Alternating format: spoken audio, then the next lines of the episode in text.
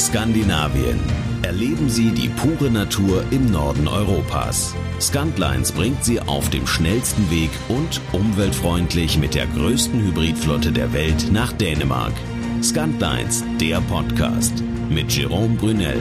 Einen wunderschönen guten Tag oder wie der Däne sagt, have a daily Dag. Herzlich willkommen zu diesem neuen Podcast. Hier erfahren Sie alles über die grandiose Natur Skandinaviens, wie Sie im hohen Norden Ihren Urlaub verbringen können und natürlich, wie Sie mit einer der Fähren von Scantlines bequem und sicher von Deutschland nach Dänemark kommen und natürlich auch wieder zurück. Damit alles reibungslos funktioniert, kümmert sich Stefan Wieland, Kapitän der FS Berlin und seine Mannschaft um den reibungslosen Betrieb des Schiffes. 24 Stunden am Tag verkehrt das Hybridschiff zwischen Rostock-Warnemünde und Geza in Dänemark. Und das an 365 Tagen im Jahr. Und gleich beim Ablegen der Fähre fällt etwas auf. Irgendetwas fehlt da doch. Richtig, niemand lässt die Leinen los. Stattdessen bewegen sich Greifarme, die das Schiff festgehalten haben. Auf Knopfdruck wieder von der Brücke über Fernbedienung löse ich jetzt die Arme hier unten. Einer am Bug und einer am Heck. In der Kamera kann man sehen, ja, sie löst sich jetzt hier. Achtern, los und frei. So, alles los. Ich fahre langsam los. Warnende Traffic. Die Berlin hat abgelegt. Berlin unterwegs, ja. Es geht los, wir legen ab. Jo. So, wir haben natürlich sehr starken Wind heute. Von Westen. Kann man hier sehen. Im Moment ist ein bisschen im Windschatten der Schiffe. Aber eine Windstärke circa 6 bis 7. Wo das natürlich auf dem Liegeplatz ein bisschen Einfluss hat. Sonst fahren wir ein bisschen schneller los, aber wir müssen natürlich den Verkehr hier vorne beachten. Das ist natürlich, was man immer im Vergleich zu dem anderen Fährhafen Geza hier, was der Unterschied ist, immer betonen muss, das ist einfach, dass es ein öffentlicher Hafen ist, ne? in dem wahnsinnig viel Schiffsverkehr ist. Gerade im Roro-Verkehr ist hier sehr viel. Also das ist eigentlich das, was den meisten Einfluss ausübt. Und das andere ist dann im Sommer natürlich die Kreuzfahrtschiffe, die eigentlich fast immer zur gleichen Zeit ankommen. Und da kann es schon sein, dass man morgens mal zwei, drei Schiffe passieren muss im Seekanal, beziehungsweise warten muss oder recht schnell raus muss, um den Seekanal freizumachen.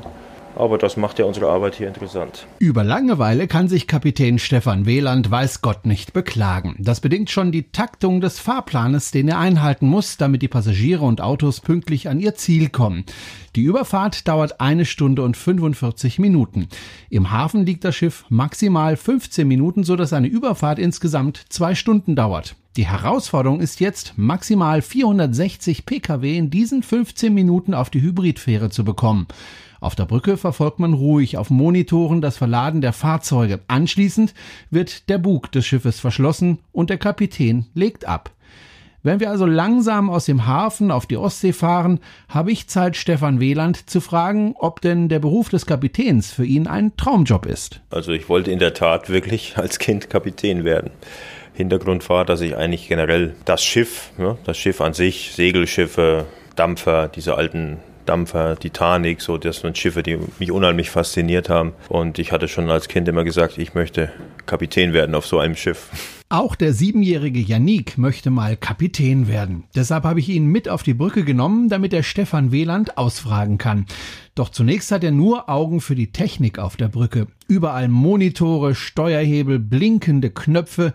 Er kommt sich schon fast vor wie auf dem Raumschiff Enterprise. Schließlich ist seine Neugier aber doch zu groß und er stellt seine erste Frage an den Kapitän. Wie wird man eigentlich Kapitän?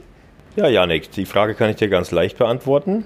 Das war, als ich Kapitän wurde, musste man erst einen Seemannsberuf erlernen. Das heißt, äh, früher war das der Matrose und zu meiner Zeit nannte man das Schiffsmechaniker. So wie ein Automechaniker gab es einen Schiffsmechaniker. Und der hat nicht in der Werft gearbeitet, der hat an Bord gearbeitet. Der hat im Prinzip im Maschinenraum und an Deck auf der Brücke gearbeitet.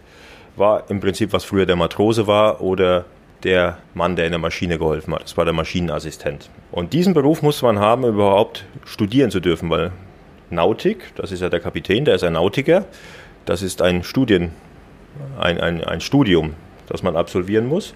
Und dann durfte ich drei Jahre studieren und hatte dann mein Steuermannspatent, mein Nautikerpatent. Also da war ich noch nicht Kapitän, dann war ich Steuermann oder was wir sagen, zweiter Offizier bzw. dritter Offizier und musste dann erstmal mehrere Jahre fahren, bevor ich mein Kapitänspatent dann hatte. Und nach 36 Monaten Fahrzeit hatte ich dann mein Kapitänspatent und hätte dann auch als Kapitän fahren dürfen. Kapitän wurde ich etwas später, wurde ich erst bei Scanlines vor, vor ungefähr neun Jahren und so sitze ich heute noch auf diesem wunderschönen Schiff. Wie steuert man das Schiff? Ich sehe gar kein Lenkrad. Ja, wir könnten jetzt auch ein Steuerrad hier einbauen.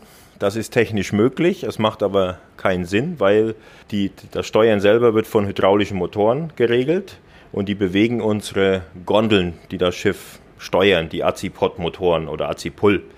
Und dafür reicht ein kleiner Hebel, den wir Tiller nennen. Es ist aber nichts anderes als eine Ruderpinne beim Ruderboot. Durch kleine Bewegungen kann man dann diese Motoren bewegen und das Schiff reagiert entsprechend. Es ist eigentlich nicht nötig, ein Steuerrad hier anzubauen. Woher weiß ich denn, wo ich bin und wohin ich fahren muss? Ja, wenn man Glück hat, unsere Distanz ist ja nicht so groß. Wir bewegen uns ja uns zwischen 26 Seemeilen. Und die Distanz ist bei gutem Wetter ist, ist so gering, dass man eigentlich sogar das Festland sehen kann. Im Radar kann man sehen, das Radar ist ja ein Gerät, was äh, wie ein Lichtstrahl Strahlen aussendet und wieder zurückwirft. Und da kann man dann natürlich, wenn da jetzt eine Felswand ist, kann man die auch erkennen.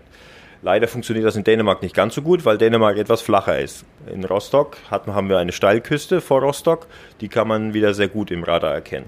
Das zweite ist natürlich, wir haben hier zwei GPS-Geräte an Bord, die ganz genau festlegen bzw. die Position mit Hilfe der Satelliten bestimmen. Wir wissen jederzeit, wo wir sind. Kann man das Schiff auch ganz alleine fahren? Ich kann das Schiff ganz alleine fahren und ich könnte es theoretisch auch ganz alleine anlegen. Ich könnte alles von einer Position aus bedienen. Das funktioniert aber, solange nichts passiert. Es ist natürlich nicht sicher, völlig alleine zu fahren. Deswegen hat der Co-Pilot, äh, der Pilot im Cockpit eines Flugzeuges, hat einen Co-Pilot, der ihm ständig auf die Finger guckt. Das heißt, er will ihn nicht kontrollieren. Er schaut nur, dass er genau das macht, was gerade nötig ist. Und genauso ist das hier, weil wir bewegen uns ja am Tag auf zehn Fahrten hin und her. Wir fahren zehnmal diese Strecke und das ist natürlich sehr viel und da müssen wir ein bisschen gegenseitig auf uns aufpassen. Da können Fehler passieren und das wollen wir vermeiden. Wie viele Menschen arbeiten auf dem Schiff? Im Moment sind genau 44 Personen an Bord, also die arbeiten. Das ist im Vergleich zu einem Passagierschiff nicht sehr viel, aber für die Fähre ist es ausreichend, weil wir uns in einem relativ überschaubaren Seegebiet befinden. Theoretisch könnten wir mit noch weniger auskommen, aber das würde natürlich nicht dem Service entsprechen. Das würde nicht funktionieren. Sonst könnten die Leute da unten kein Essen kaufen. Wohnen Sie auf dem Schiff? Als ich noch auf Passagierschiffen war, war das meine Lieblingsfrage. Schläft die Besatzung an Bord? ja, sie tut es. Also nicht alle. Es schlafen genau die an Bord, die für den Betrieb des Schiffes notwendig sind. Das heißt, alle, die auf der Brücke arbeiten, alle, die im Decksbereich auf dem Ladedeck arbeiten und in der Maschine. Und dazu gehört noch ein Koch, der ist vorgeschrieben, der für diese Leute an Bord auch kochen kann, muss. Das ist die Vorschrift, die reine Vorschrift. Da sind auch die, die an Bord schlafen. Trotzdem sind, um jetzt Passagiere zu befördern, noch mehr Leute notwendig, die allerdings im Schichtbetrieb an Bord kommen. Ne, alle, die jetzt im Service arbeiten, arbeiten im Schichtdienst. Die einzige Ausnahme ist der Chef des Servicebereiches. Die oder der sind, äh, die schlafen jeweils immer an Bord. Also einer ist immer an Bord. Das ist die einzige Ausnahme. Aber Kapitän, der muss an Bord bleiben. Das hat den Hintergrund, dass im Fall eines Notfalls ein Minimum an Leuten da sein muss, die diesen Notfall beherrschen können. Gibt es auch etwas für Kinder auf dem Schiff? Ja, das, meine Kinder habe ich ja, ich habe ja vorhin erzählt, dass ich auch mit meinen eigenen Kindern hier schon an Bord war. Wir haben unten eine, eine schöne Spielecke, wo die Kinder sich aufhalten können, die auch sehr beliebt ist bei den Kindern.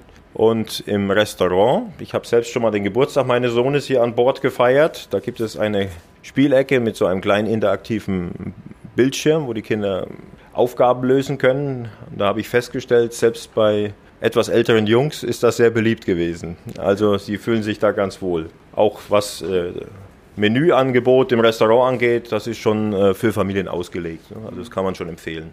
Nach dem Interview ist Yannick schnell zwei Decks tiefer geflitzt. Schließlich macht so ein Interview hungrig. Da hat er Glück, dass es Restaurants an Bord der Fähre gibt. Nicht weit entfernt genießt einer der Passagiere die ruhige Fahrt. Wir fahren das erste Mal mit dieser Fähre. Das ist eine schöne, angenehme Pause. Das ist herrlich.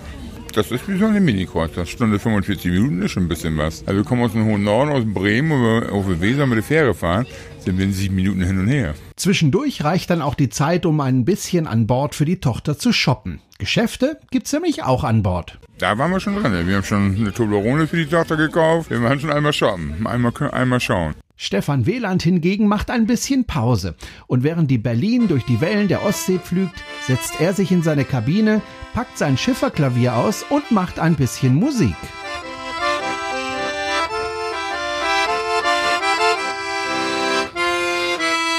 Übrigens, die FS Berlin, die Kapitän Wieland befehligt, ist ein Hybridschiff. Das heißt, das Schiff fährt nicht nur mit den üblichen Kraftstoffen, sondern auch batterieelektrisch. So können die Motoren immer im optimalen Drehzahlbereich gehalten werden, egal ob bei voller Fahrt auf See oder beim Anlegen.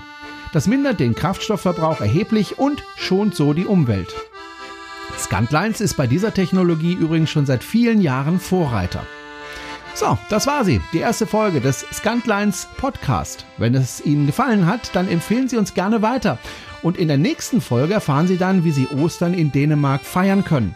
Und wenn es Sie nach Skandinavien zieht, dann buchen Sie doch Ihr Ticket für eine der Fähren auf scantlines.de. Ab sofort können Sie übrigens auch schon Ihre Fährtickets für die Hauptsaison buchen. Bis dann, tschüss!